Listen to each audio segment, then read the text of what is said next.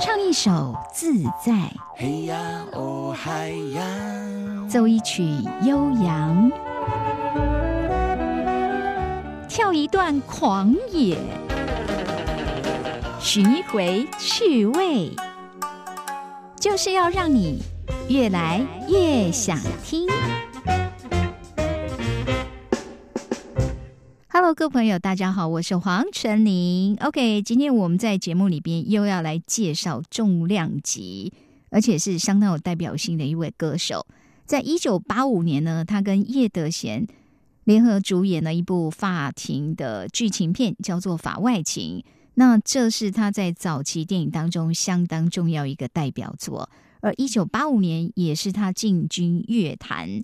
加盟唱片公司推出了个人第一张专辑《只知道此刻爱你》，这是以广东歌曲发行他的第一张专辑哦，那就是刘德华哦。这么多年过去了，刘德华不论在影坛、在歌坛，都有他相当重要代表性的地位。我们今天在节目里边呢，邀来的是在刘德华巅峰期呢。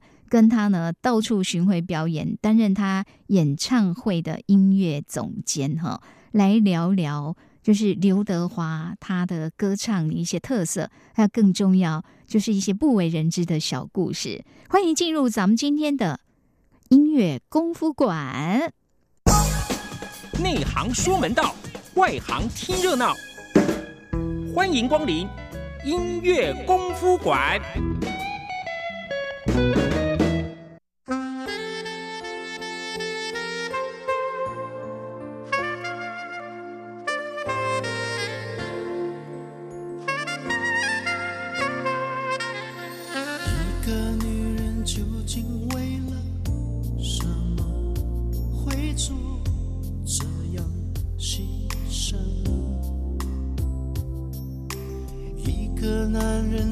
萨克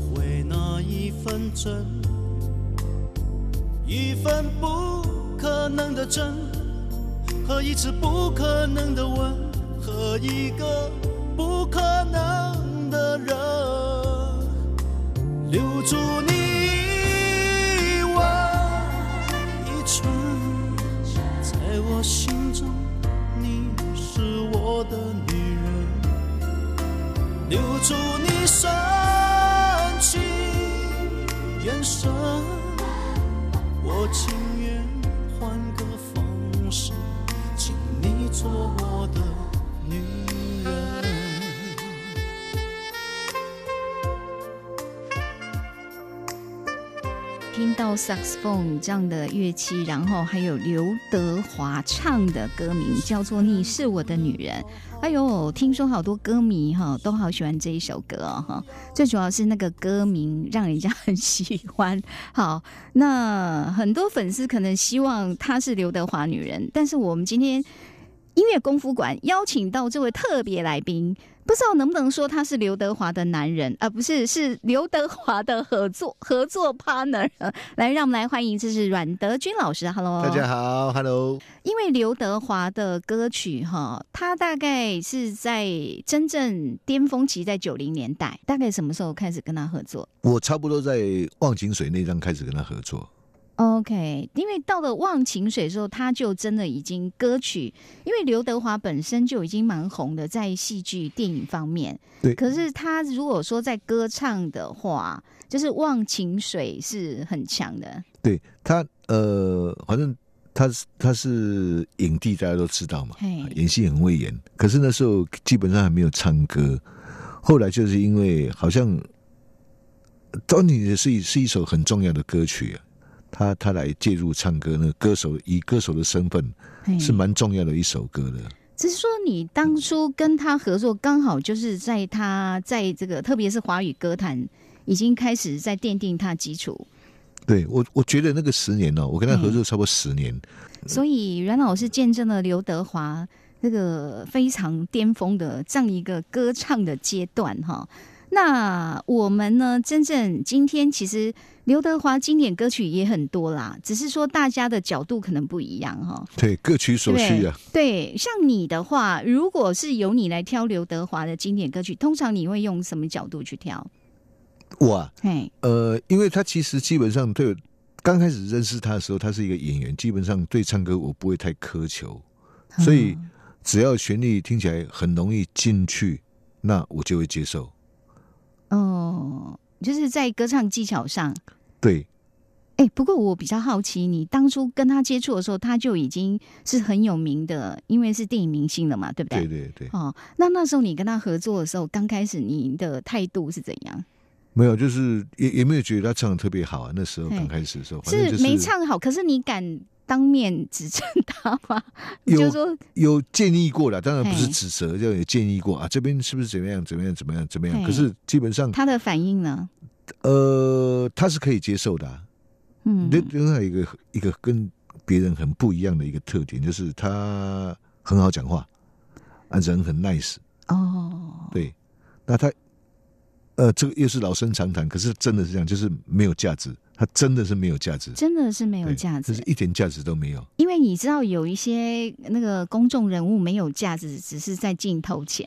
但你的有些人是怎么样？他私底下他可以跟你嘻嘻哈哈，对。可是当然更重的时候，他脸就会，他就要有一个啊，就会变脸价值出来，就会变脸出来，因为他要维持他的那个那个那个。那个叫什么？呃，格局吧，还是还是那个？可是你的意思说，因为你跟他合作那么久，所以其实对刘德华是不管他私底下或者在舞台上都看的蛮多了，就对了。对，其实他也蛮性情中人，然后 也也也很好，很好玩。他我记得有一次他也是来台湾没多久，他行程很很满，他只要一来，大家都抢着跟他敲通告，所以那次来他好像主要是在来。新歌发表会，然后我们要帮他做一个新歌发表会，然后他做几首歌，嗯，然后其他时间他都排给电视啊，或者是什么综综艺节目什么那些排很多的。然后听说他一下飞机，我认识他的工作人员跟我讲的，他一下飞机一下就，哎，大家给弄给，大家给弄给。呃，又为什么？我我也说，到底什么事那么急，我也不知道啊。结果结果后来才知道说，其实其实刘德华晚上哦，他他那时候。年轻的时候，他也是，他晚上也不大睡觉的，跟我跟我跟我一样的，哦，所以他说打电话给我干嘛呢？是吧？对啊，干嘛？结果是要去打保龄球。我以为找你去练歌啊。不是，他很喜欢打保龄球，而且他打打的不错。OK，他打的很好。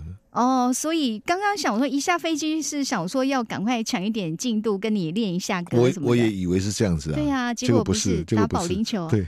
哇，好！今天我们不但会听到刘德华的歌，还会听到很多他的小故事哈。看来，因为我们找了一个真的跟他合作至少超过十年以上，而且那时候你就是说担任他演唱会的音乐总监就对了。对，呃，我们做了很多场，也有演唱会，然后也有巡回，然后有我记得有一次最特别是在台北体育场，那时候好像还没有还没有拆，然后那次就是。一大堆人，就是陈美、彭佳慧、伍佰、周华健，还有恰克跟阿斯卡、恰克飞鸟哦哦哦，一起。哦，对阿阿德那个刘德华是压轴，OK 好。反正就是阮老师本身，如果说以他做过的那个歌手演唱会哈，可能讲完我们这个节目可能要好几集才讲得完。好，我们现在重点，我们今天焦点摆在刘德华哈，他的一些歌曲特色。我想呢，我们接下来让大家听的这一首哦，也是对他来讲，听说是他在华语歌坛里面也是一个重要的阶段。如果你是我的传说，先来听一下哦。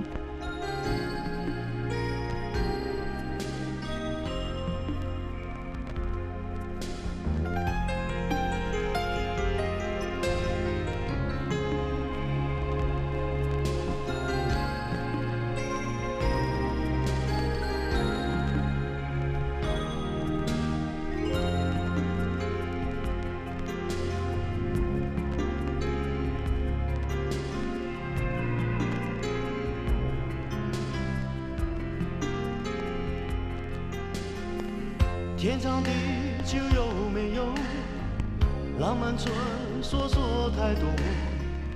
有谁能为我写下一个？天若有情天亦老，我只担心等不到。矛盾心情怎样面对才好？从来爱是没有借口，没有任何愧疚。你的一切永远将会是我所有。如果你是我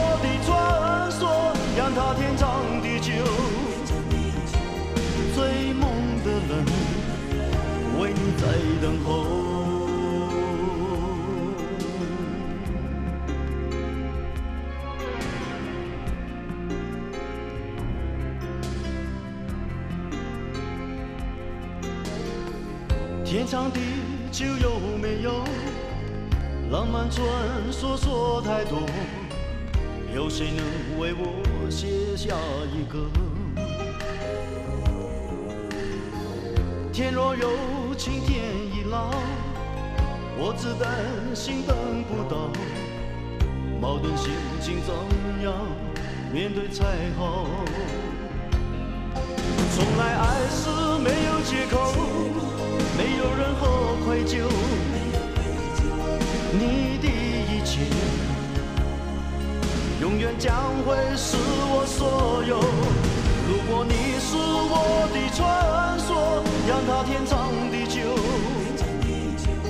追梦的人，为你在等候。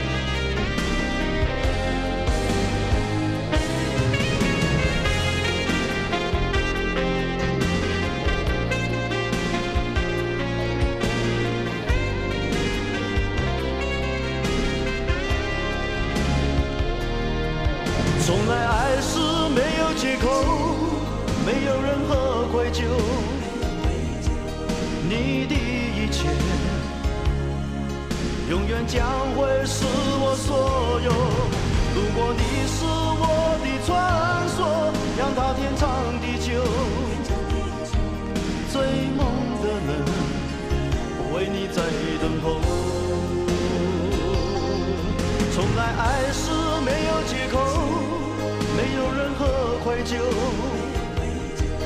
你的一切永远将会是我所有。如果你是我的传说，让它天长地久。追梦的人为你在等候。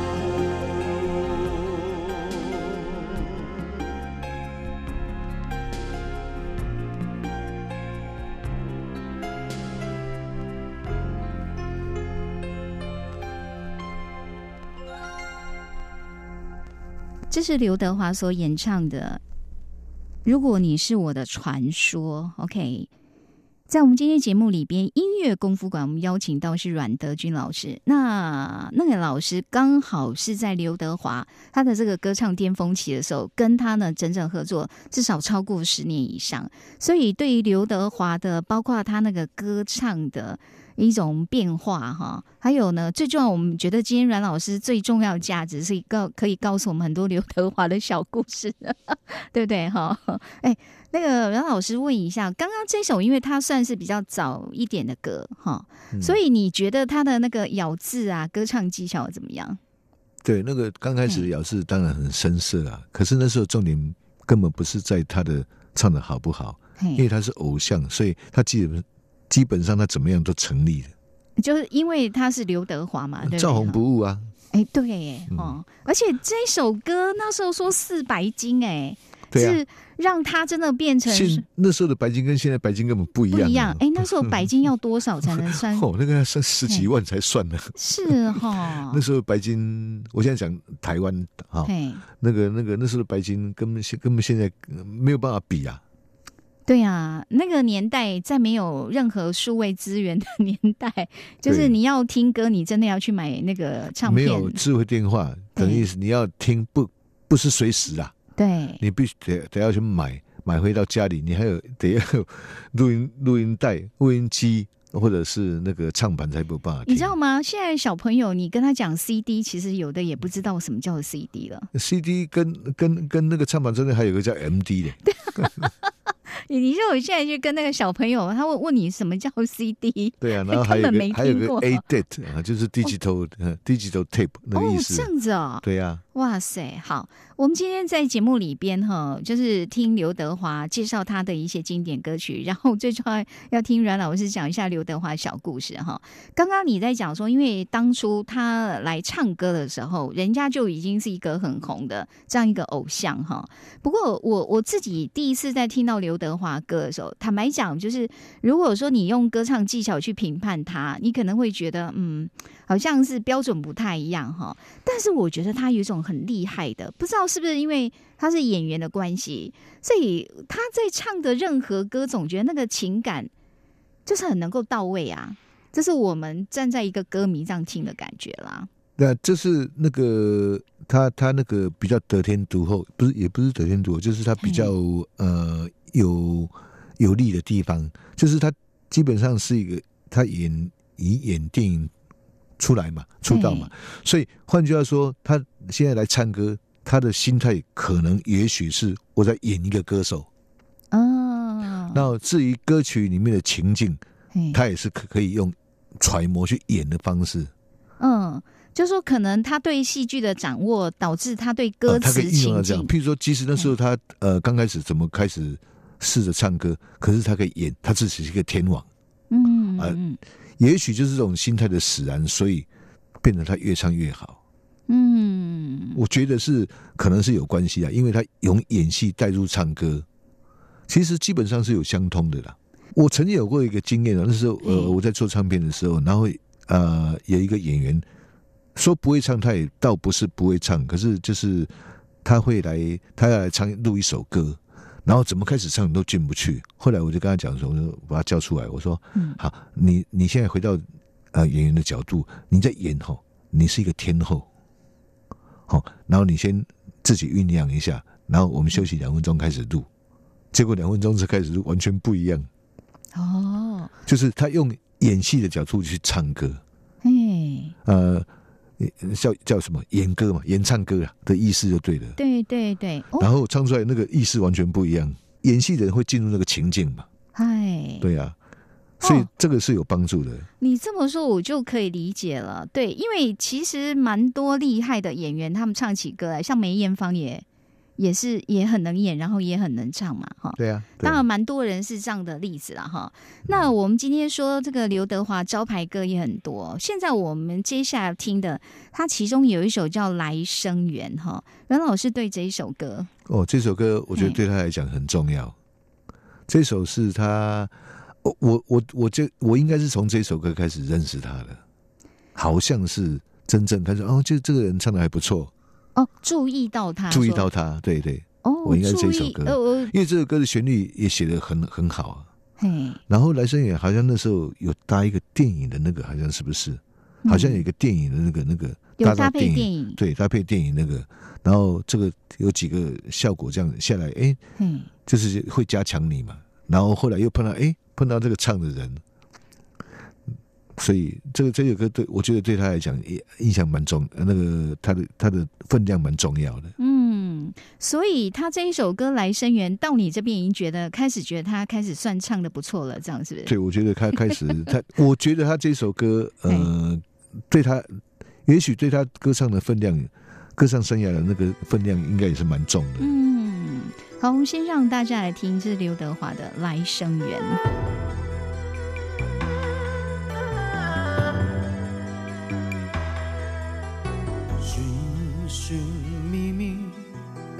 在无声无息中消失，总是找不到回忆，找不到曾被遗忘的真实。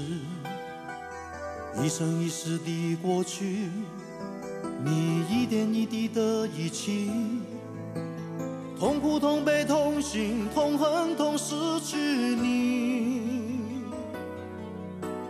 也许分开不容易。也许相亲相爱不可以，痛苦、痛悲、痛心、痛恨、痛失自己，情深缘浅不得已，你我也知道去珍惜，只好等在来生里，再踏上彼此故事的开始。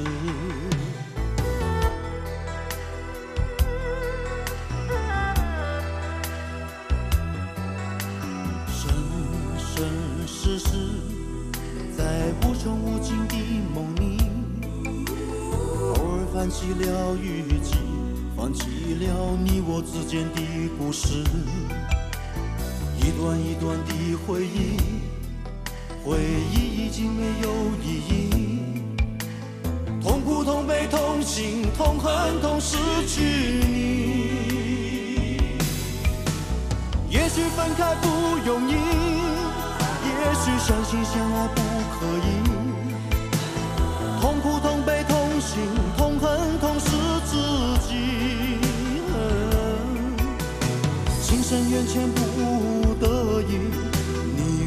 知道去珍惜，只好等在来生里，再踏上彼此故事的开始。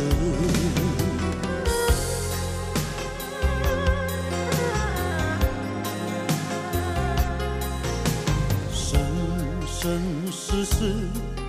在无穷无尽的梦里，偶尔翻起了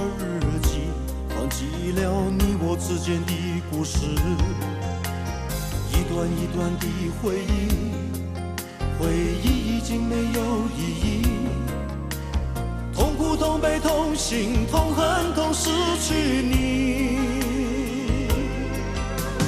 也许分开不容易。也许相亲相爱不可以，痛苦、痛悲、痛心、痛恨、痛失自己。情深缘浅不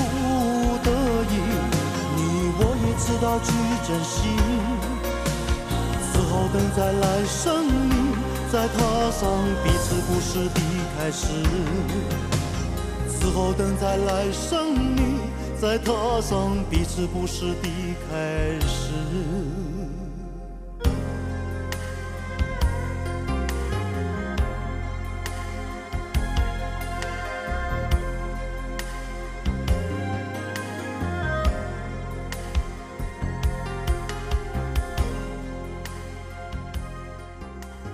在所收听的是《越来越想听》，我是黄晨林。好，在今天音乐功夫馆。我们特别要介绍的，这是刘德华的歌曲。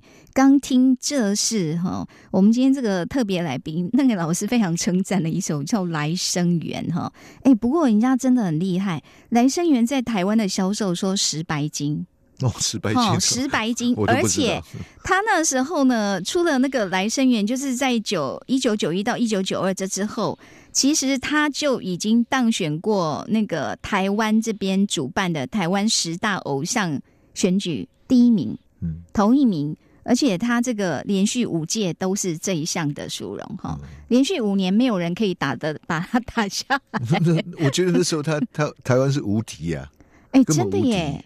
可是很有趣的是，他明明是香港的，对哦，这个演艺人员，但是却被列为台湾的最厉害的偶像。我记得好像是刚好在呃香港很早就有偶像在台湾嘛，可是那个时候好像在刚好在转。我。而且他应该算是说，真的就是让台湾人对那个香港的艺人哈印象非常深刻。主要是他演戏嘛，因为他演戏演的很好，就是又帅呀，然后歌唱的又深情款款哈。我我们刚刚听这个《来生缘》，其实至少跟他前面的歌曲比起来，这一首唱的真的是很有。我不知道，我就刚阮老师在解释说，当一个厉害的演员，也许他在诠释歌曲的时候，他是有办法，好像把自己也当做那个角色。对哦，所以人家唱起来，他那个味道，而且他咬字真的对啊，进步蛮多，对不而且对？而，且这这首歌又有电影电影的加持，所以我觉得那个那个重量很很重。OK，刚刚我们在听的时候，阮老师说，你后来其实也有过，就是把《来生缘》当做是音乐演奏版本，对不对？有有有，那那就是要整个改编哦。有那时候是在、呃中广国乐团的时候，嗯，然后就把这首歌改成那个那个那个演奏曲。那你觉得这一首歌的演奏曲它的难度会在哪里？嗯，这首歌演奏出来哦，也是也是很迷。这首歌很奇怪，又适合唱又适合演奏，也可以改编成演奏版，本很好听。哦，因为它是因为它的旋律真的很好吗？对，旋律写的不错。哦，那我比较好奇是你，因为刚刚我们听到是他他这个歌唱的版本，其实即便他那个这个音乐是用 MIDI 做的吗，对，他那个是哦 MIDI，、但是坦白讲，其实用 Mi MIDI 的话，感觉做的还蛮八九零年代应该是就是 MIDI 的年代。哎，做的算蛮用心的，对啊，对啊，哦对啊。配合刘德华的歌声啦。那可不可以讲一下你那时候我觉得主要是刘德华个人的魅力啊，我觉得。他的魅力？对啊，这个他他一个魅力就就就没有敌手了。是哈，那怎么办？他其实所有，你如果把他的歌哈排一字排开，然后什么几白金的，或者是多受欢迎的，得什么奖的，那时候那时候我记得 我还跟他讲过一个笑话，我说哈，哎、你你我觉得你哈，你可能到刚果去也会红，路也会红，为什么？因为因为他会红哦，你到哪里录都会红啊，你不会红，你到哪里录都不会红啊。或者说，哎、你要不要来来一个那个去那个伊索批呀，或是刚果去录哈？我跟你讲，回来是照红啊。不过刘德华让人觉得很佩服，就是人家虽然这么红，但是就是发现他对人的态度、待人接物哈。我我我觉得那非个那常好的个那个红之后哈，如果你的修养跟红是成正比的话，嗯嗯你会更红。嗯，可是如果成反比的话，对，嗯，你就坚持不了多久。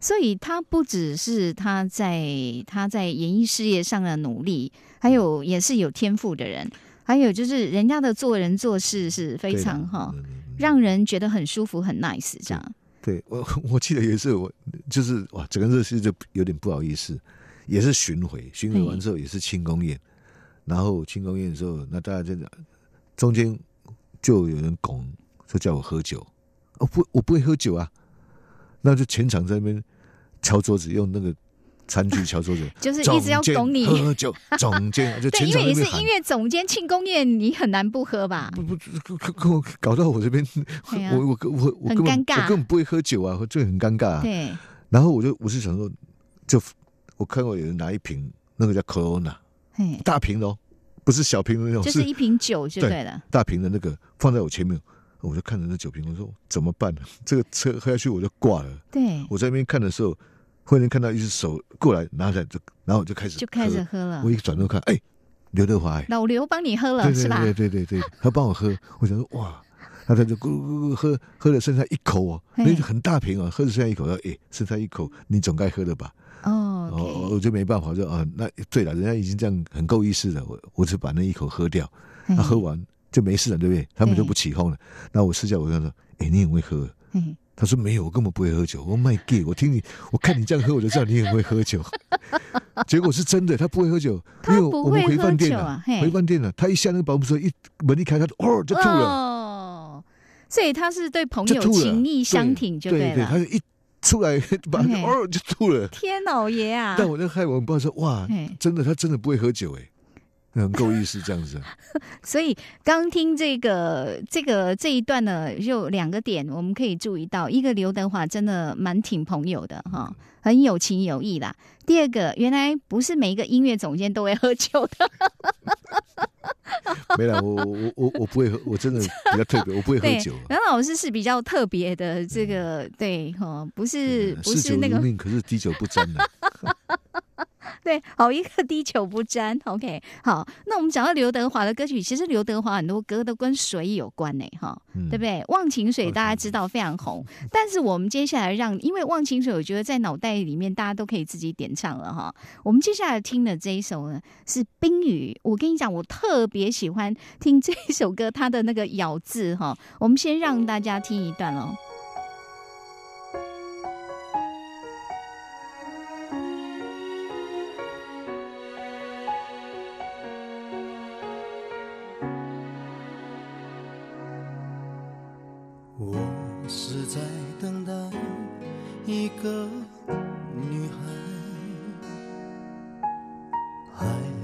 在等待沉沦苦海一段情默默灌溉没有人去管花谢花开无法肯定的爱左右摇摆只好把心酸往深心里塞我是在等待你的回来。换回一句活该？一个人静静发呆，两个人却有不同无奈。好好的一份爱。怎么会慢慢变坏？冷冷的冰雨在脸上胡乱的拍，乱乱的眼泪跟寒雨混成一块，眼前的色彩忽然被掩盖，你的影子无情在身边徘徊，你就像一个刽子手把我出卖，我的心仿佛被刺刀狠狠的宰。悬崖上的爱，谁会愿意接受最痛的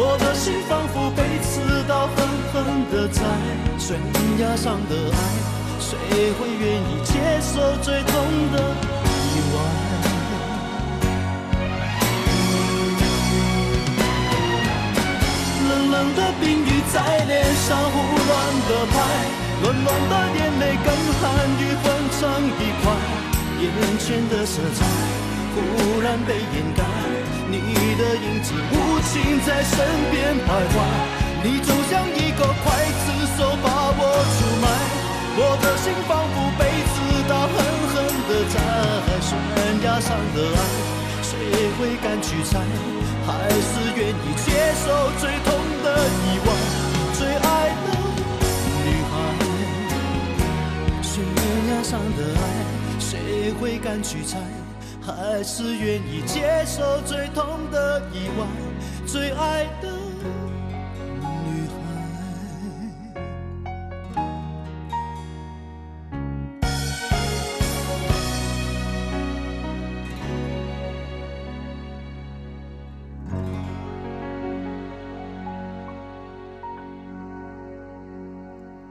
好，刚才听到这是刘德华招牌歌之一《冰雨》哈，冷冷的冰雨在脸上胡乱的拍，暖暖的眼泪跟寒雨混成一块。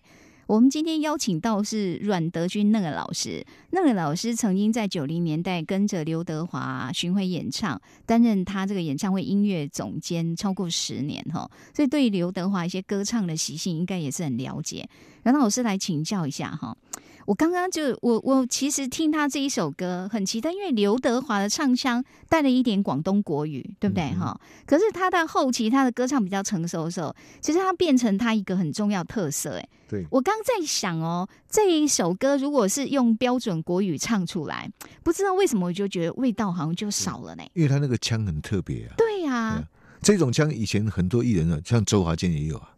哦，所以这算是一种腔调，一种一种腔。然后郭富城等他们那些港星都有啊，不是因为他们的语言的关系吗？嗯，就是香港国语发音就变成刚开始是这样子啊，可是后来也可以弄得很像彭羚，后来就彭羚有唱一首就叫叫不叫什么囚鸟，他唱的很棒。囚鸟小玩意儿，哈，其实彭羚的咬字很清楚，其实听不太出来他是香港来的，对对对。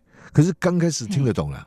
刚开始听得出来是是香港人，可是后来就就越来越越越越讲的越来越好，这样。所以以你比如说做唱片制作，如果从这个角度，因为有时候咬字对不对哈？嗯。歌手的咬字可能不同制作人的要求是不一样。像你刚说刘德华，也许一开始是偶像，制作人可能也不太敢说真的要求他要怎么怎么咬哈。可是人家到最后这个变成他有自信的时候，变成他一种特色。对啊，但如果是你的话，你一个歌手来讲，你会觉得说，就像彭羚，他有办法把它练练练到最后，人家变得好像蛮标准的。我我的角度是，呃，以歌为出发点哦，比如说你要唱这首歌，基本上就是要传达一种什么信息，或者是你要讲什么事，让人家清楚嘛。可是如果我我听着你的歌，我还必须要去拿歌词的话。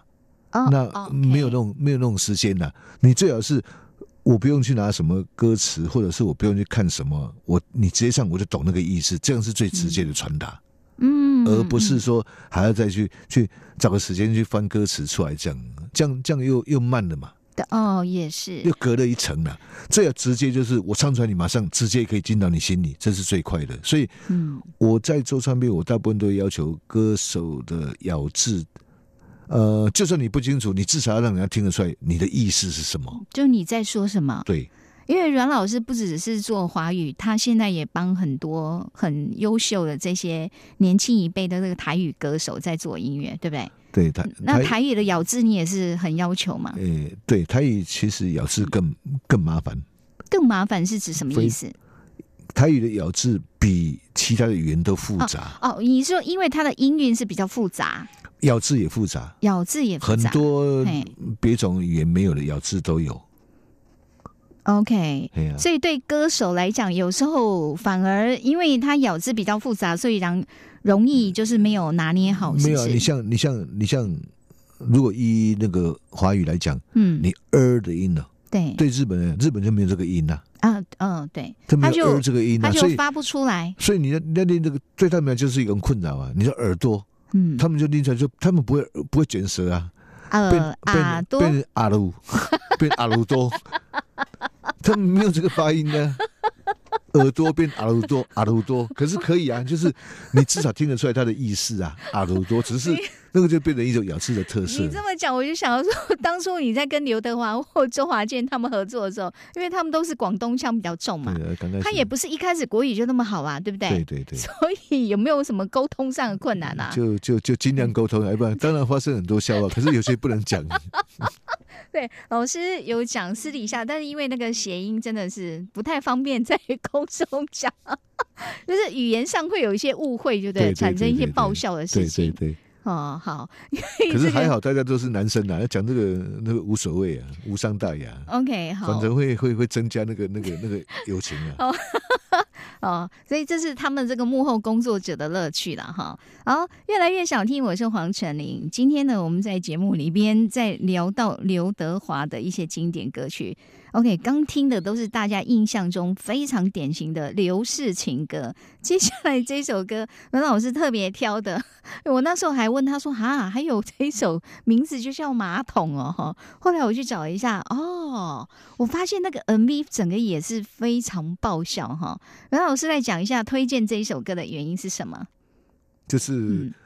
我看那个 MV，我一直想笑。我说哪有人抱着那个马桶？这抱着马桶一般大概只会有，就是喝醉时候要吐啊。可是他又很深情的对着马桶唱歌，对，在唱歌说感谢他，对不对？其实我看那个 MV，我是一直笑着的。哦，你是要笑？我说，所以你是因为觉得好笑，所以才点这首歌吗？不是，就是看到一个，就是。也那时候已经算朋友嘛，好就还不错的朋友这样。啊，看他很很 serious，就是很 一直抱着马桶，一直在边那个每个人家里都有马桶，废这废话。坦白讲，这首歌的歌词非常生活化，但是我觉得，因为大家如果有机会，可以在那个网络上去找一下他这一首马桶的 MV。本身的内容哦，真的蛮像一部喜剧片的，蛮有趣的哈。好，我们先让大家听这首刘德华难得唱这么奇特的歌，就叫做《马桶》。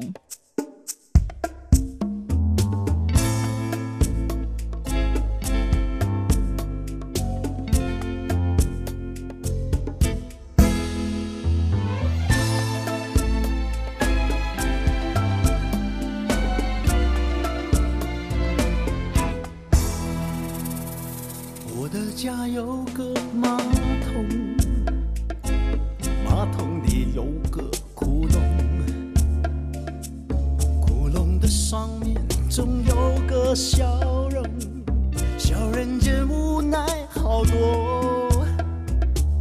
每个家都有马桶，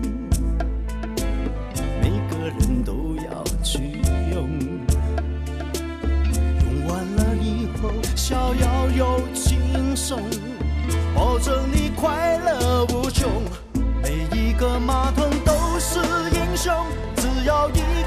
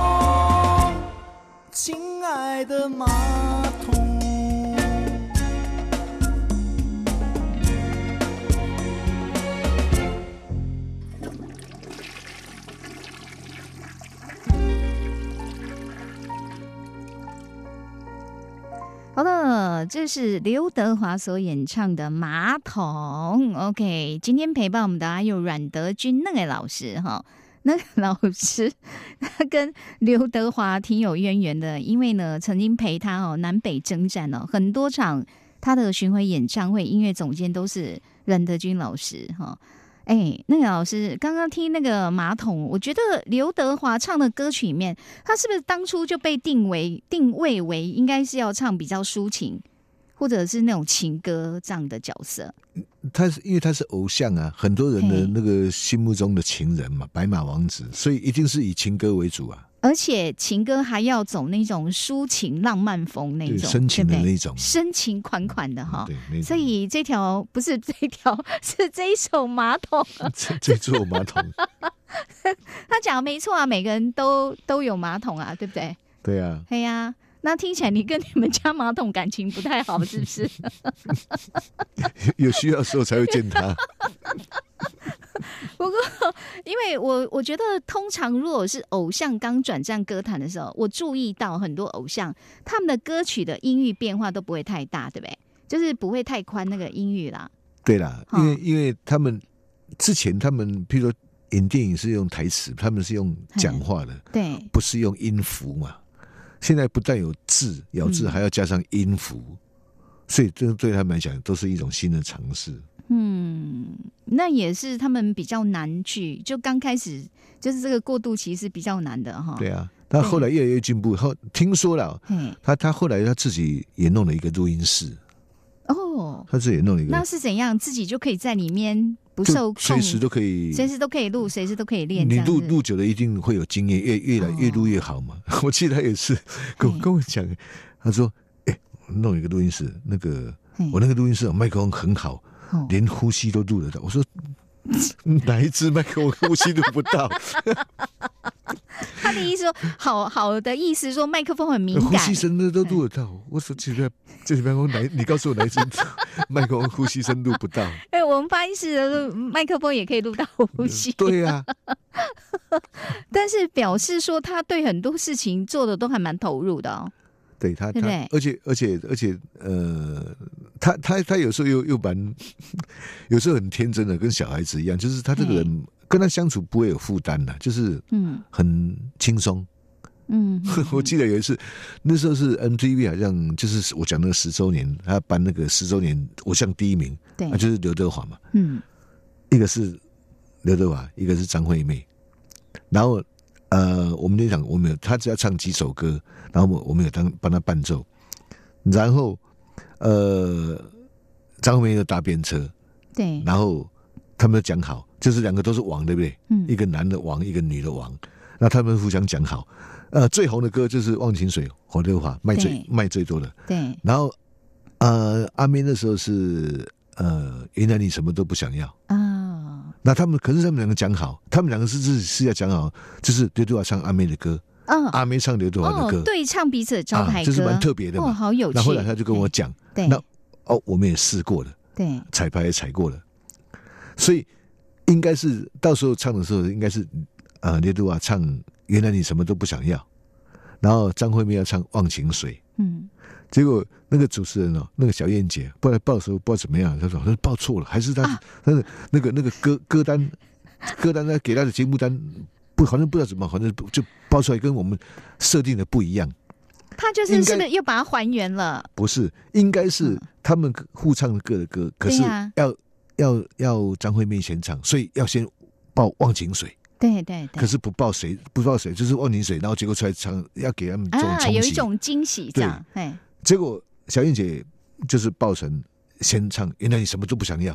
哦哦，那怎么办呢？那那那一半。一报，那我就 Q 下了，我们就下了。对，然后那个刘德华就转过来，一直比我自己说，意思是说是我吗？是我吗？是我吗？我们对，因为说好的不是这样啊。对，明说好不是这样子啊。对。那那那我那时候低着低着头弹琴，我也没有注意他。那是后来人家跟我讲的。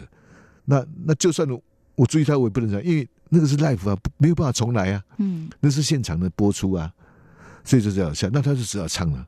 那应该是唱的很不爽，大概很不 高兴，大概。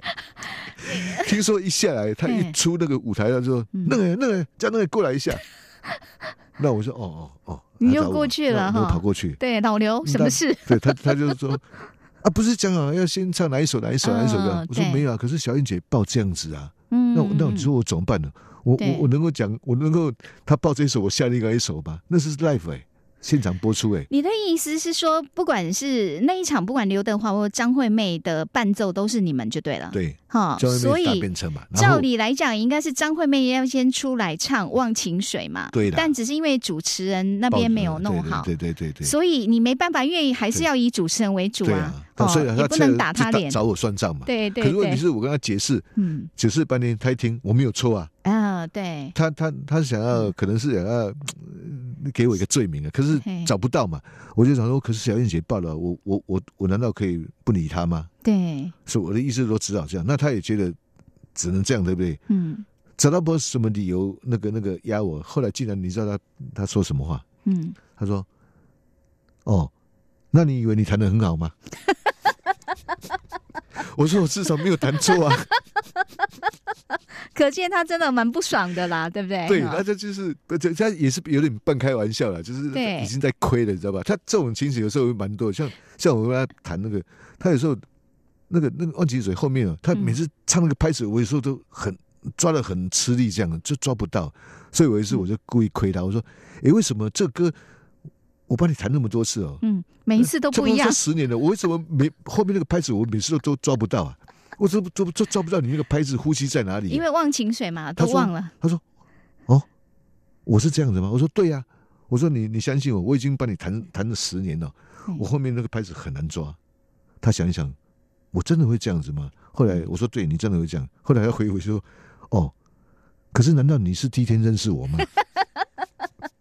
这是他的他的那个，这算他的幽默哈。对对，他他他其实蛮好玩，而且很天真的。那其实其实很好笑。哦，不过刚刚阮老师讲这个，的确就是在现场演唱的时候，有时候蛮容易突锤的时候。对对对，有时候没有各种因素，演唱会其实都是这样子哈。嘿，突发状况会不少。你在练的时候，你一定会设定啊，这个地方危险了啊，多练几次。对。可是我跟你讲，演唱会就是就是这么好玩。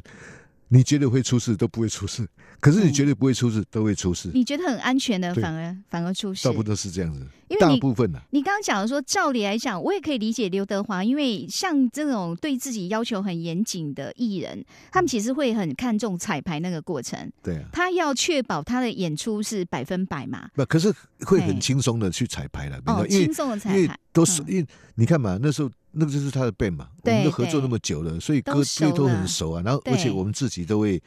呃，我们自己会练。有一次我记得他行程很满，那我们也定了练习室，他就跑行程，我们自己练了。嗯，可是问题是，他一定得相信我们，他才有办法这样这样子啊。对对对对，因为要有这样一个默契嘛。对啊，不然到时候演唱的时候，但只是说他会非常在意，就是事先说好的是这样就应该是这样。他有时候他他他呃有时候因为太熟，他有时候他也会骂我啊。嗯，就是就是就是类似的一种啊，你以为你弹的很好吗？弹的好不好没关系，就是互相给一下账就对了哈。OK，这真的是别的地方听不到的，因为。呃，我们今天讲的刘德华的歌曲，也许不是特别去讲说他的这个音乐风格或歌唱技巧，因为我们觉得刘德华本身哈，他就是一个传奇。然后他歌曲里面可能对很多来讲，都是一种比较直观的、直接的一种感受，就会觉得哇，这首歌有感动到我这样哈。好，我们今天呢节目最后一首歌要让大家听了，这也是阮老师说一定得播的，因为刘德华难得唱台语歌，这可能是。是他唯一一首台语歌哦，对，哈，叫做《世界第一顶》。那时候你有帮他做到这一首歌哦，他是不是应该也蛮喜欢唱这一首歌的？那个是他第唯一的一首台语歌啊。那那时候基本上他来的时候，他也不会讲啊。对啊，只只是只只能这样的，因为我们平常哈，譬如说我们来帮他跟他工作的时候，平常我们自己人自己对话，就是越呃 player 跟 player 之间讲话，其实我们都用台湾话。嗯，对，那他也听不懂啊。他有些听得懂啊。哦，比如说我们有时候 那个很好笑，那个，嗯，我们讲说，哎，你譬如讲什么啊？我们会讲对，对的台语叫丢嘛，丢丢嘛。广东话有一句这类似这种是骂人的啊。然后他他就说：“哎哎，你们为什么一直在那边一直一直一直那个？一直而且骂人是不好听的那种，对不对？哈。”哦，所以这就是语言的差异了。这边丢丢丢丢，哦，他听起来就不太舒服。对，那怪怪啊。刚开始就会语言上有一点隔阂，会有点小误会哈。哦，不过这一首歌真的也符合对刘德华一个形容，叫做“谁改得顶”哈。如果以一个又是合作的的对象，然后呢又是很熟的朋友，你觉得真正他在唱歌方面，你个人觉得最厉害的是什么？哦，他的他的进步的幅度，就是呃，每一次来都听了他的他在进步，他在进步。OK，他那个进步是因为他真的是很努力，很努力，而且很明显哦。对，他是真，他是真的，真的，真的很认真。OK，好，所以我们今天的这个节目 最后，这是刘德华唱的唯一一首台语歌《谁改得定》，而且呢，之前任老师有说，这一首歌从那个前奏的时候，因为是台语，然后所以那个乐器又带有一点。其实是有点台湾味的，对不对？对，对，他故意弄成这样，这样有些台湾台湾 local 的那种句子，那种呃讲就讲讲就这样这样很怂怂这样弄的。可是真的很台湾乡土，就好出好听在那个地方。对，这个时候又觉得刘德华那个台语带一点广东腔，但是还是很好听啊。OK，那我们今天也非常谢谢那个老师的分享，豆虾，嗯，拜拜。